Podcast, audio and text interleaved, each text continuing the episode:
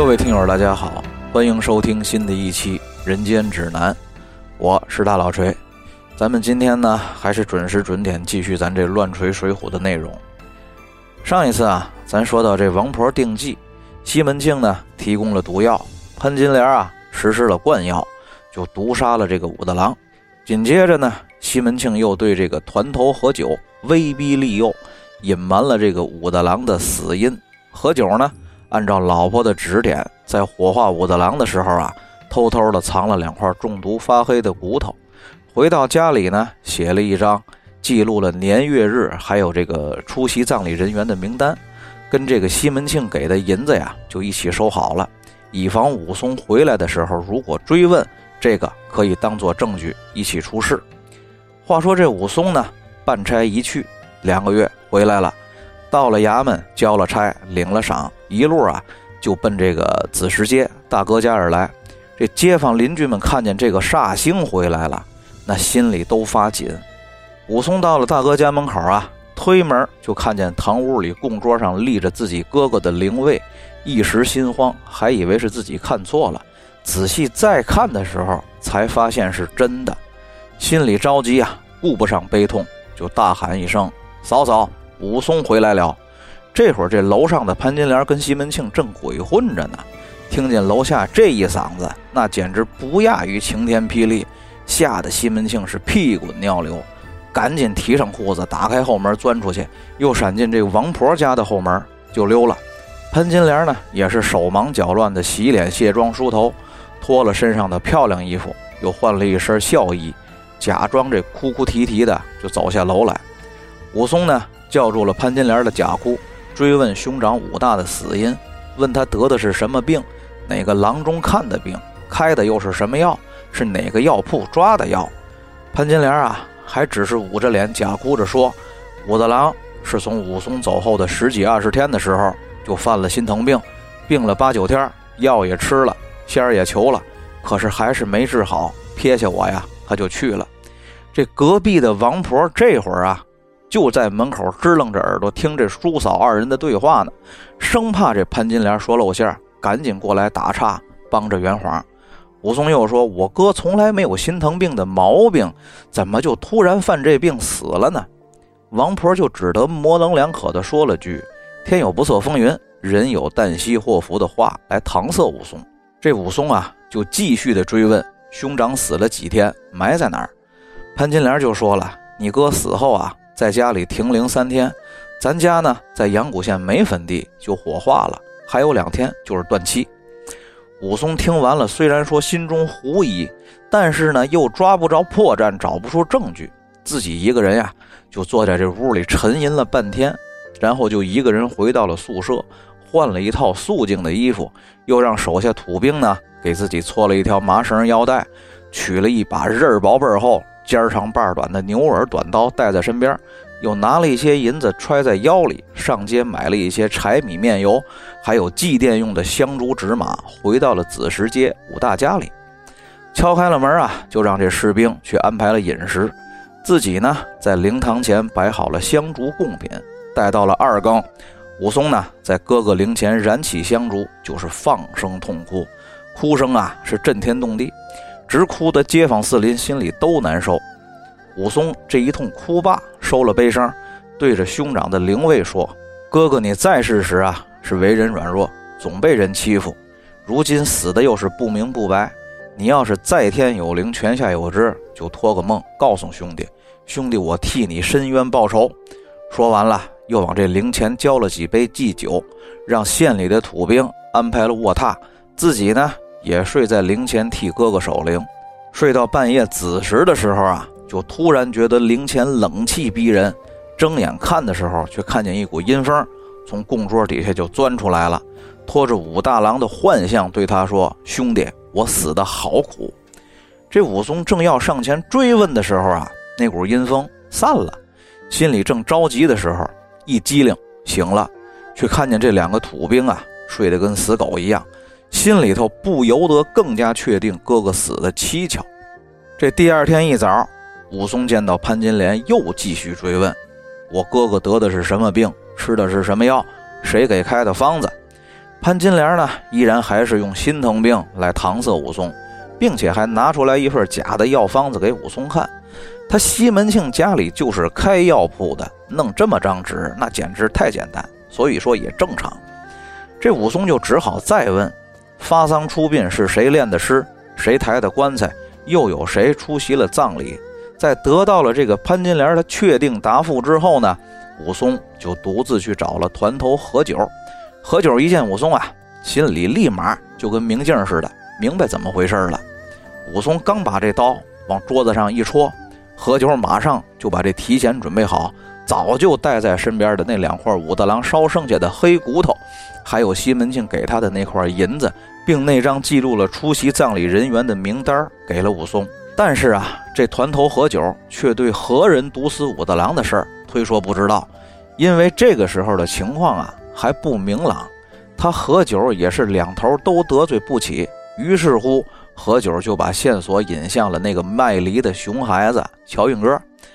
这武松就带着何九一起找到了乔运哥，说明来意之后呢，又给了乔运哥一些钱。这孩子正等着武松来找他呢，就把自己当天想要找西门庆要几个钱花，又是如何在街上听说西门庆跟这个潘金莲通奸有染。王婆又是如何阻拦他，不让他见西门庆？继而呢，他又是如何跟武大郎制定并实施了捉奸行动？以及西门庆是如何在捉奸现场踢伤了武大郎的情况是和盘托出？随后没几天就听说了武大郎的死讯。这武松听了之后呢，自觉手里头现在有了物证，现在又有了人证，就带着乔运哥还有这个团头何九一起来到县衙门。状告西门庆跟潘金莲通奸，并谋杀亲夫。这阳谷县令看了物证，听了证人的证言，也只是说：“哎呀，目前看证据链呀不完整。你武松好歹也是执法人员，要知道法度。捉奸呢要拿双。这事儿本县虽然说有些个风闻，但是不能因为这个就抓人呀。就让武松啊和这两个证人先回去，推脱，先派人调查一下。”待证据链完整，时机成熟了，就拿人问案。这个西门庆在听说了武松告状之后呢，也派人上下花钱都打点过了。次日，这武松又来县里催逼抓人，却是县令跟这个办案人员一起都说这个案子暂时还办不了，要他等。武松啊，这会儿就明白了，想走法律程序那是不可能了，决定自己私设公堂。替兄长报仇，就收了物证，带了两个县里的土兵上街呢，买了一些酒肉菜蔬，回到这个子时街武大郎家里，请了街坊四邻做见证。这帮邻居情知这番武松回来肯定就没有个善了，虽然说都不想掺和进来，但是呢又都惧怕武松，只好啊硬着头皮也都来了。于是这武松啊就在武大郎的灵前摆起了公堂。请邻居姚老二、赵老四，还有老王头跟胡正清一起都做了。当然了，肯定也不能少了王婆跟潘金莲，让两个随行的土兵关了前后门，守在席前，谁都不能走。席间呀，武松就开始审问王婆跟潘金莲。一开始的时候呢，这俩人还是百般的抵赖，不承认谋杀了武大郎。但是在武松拔刀相向、威胁逼问之下，潘金莲啊。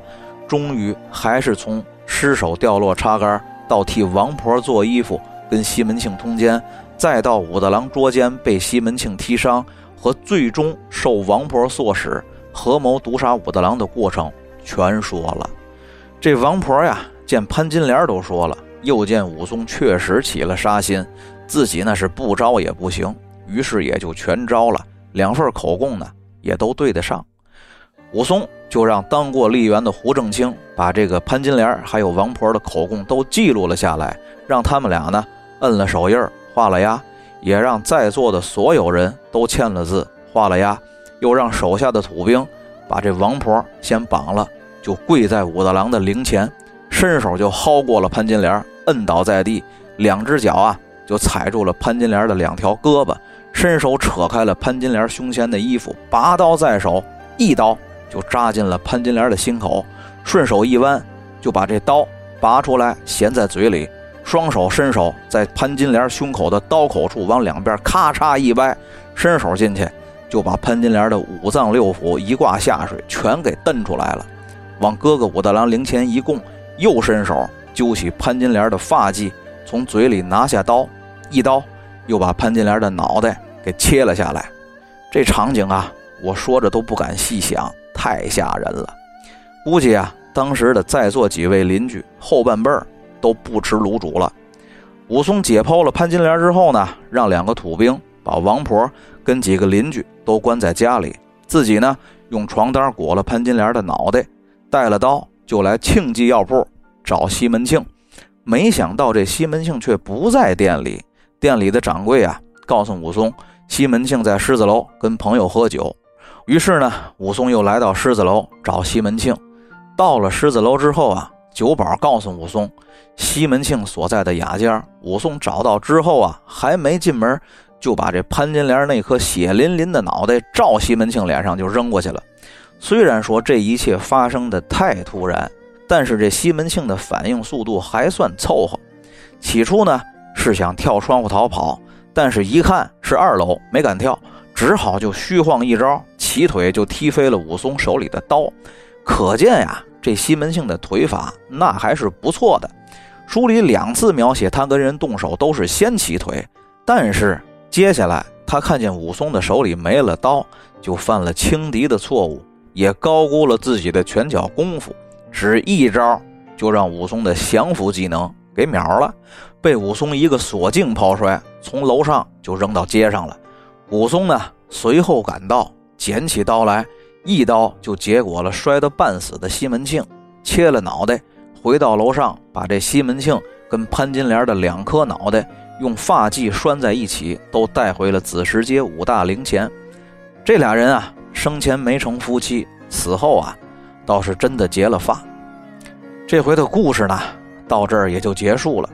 可能大家会觉得《水浒传》中这么精彩的桥段就这么结束了，是不是有点草率呀？但是啊，在我做了这个二十几期乱锤水浒之后，觉得吧，反而越是书里精彩的地方，我越没有办法把它说的精彩，因为咱呀，真的是没有这能力。这《水浒传》呀。它作为四大名著之一，施耐庵先生已经把它写得足够精彩了。所以说，每到精彩之处呢，除了念原文之外，我是真没辙。但是呢，这明朝的白话文真心有点不符合咱们现代白话文的阅读习惯和朗读习惯。所以说呢，咱就得比这原著多点剖析，姑且以这狗尾续个貂。相信大家呀。都对这个斗杀西门庆这段书有所了解，绝大多数都是渲染这西门庆拳脚功夫如何了得，甚至于说高于武松，跟武松啊也是大战了几十回合，只是因为长期沉迷酒色，体力不支，而且做贼心虚，才被武松给杀了。但是原文中的描写可真的是被武松一招就秒了。咱说这西门庆啊，他绝非酒囊饭袋之徒。本来这西门庆就是一个落魄的财主，虽然是个财主，但是被“破落”二字在前。为何他能够在阳谷县呼风唤雨呢？就是因为啊，专在县里管些公事，与人放刁把烂，说事过钱，排县官吏。除了奸诈之外啊，还好枪棒。他呀，属于地头蛇之类的。没有点三脚猫、四门斗的功夫，在阳谷县也站不住脚。但是，您要非得说西门庆功夫并不比武松差，我觉得这纯属胡说。也可能是长久以来这个评书当中，或者是民间曲艺形式里头，对于这方面的描写导致很多人的误解。而且，咱说这评书啊，还有其他的曲艺形式里头，之所以这样描写，那。是为了舞台表演的需要，武松是以打虎而出名，而且是赤手空拳，用拳打脚踢的方式，一个人能连打带踹的把个活老虎活活的打死，那功夫绝对是无法想象的。我们甚至可以这样说，单论徒手格斗技能的话，武松在整个《水浒传》当中绝对是超一流的高手。就即便是林冲还有卢俊义那样的高手，如果跟武松比徒手格斗的话，应该也几乎是没有胜算的。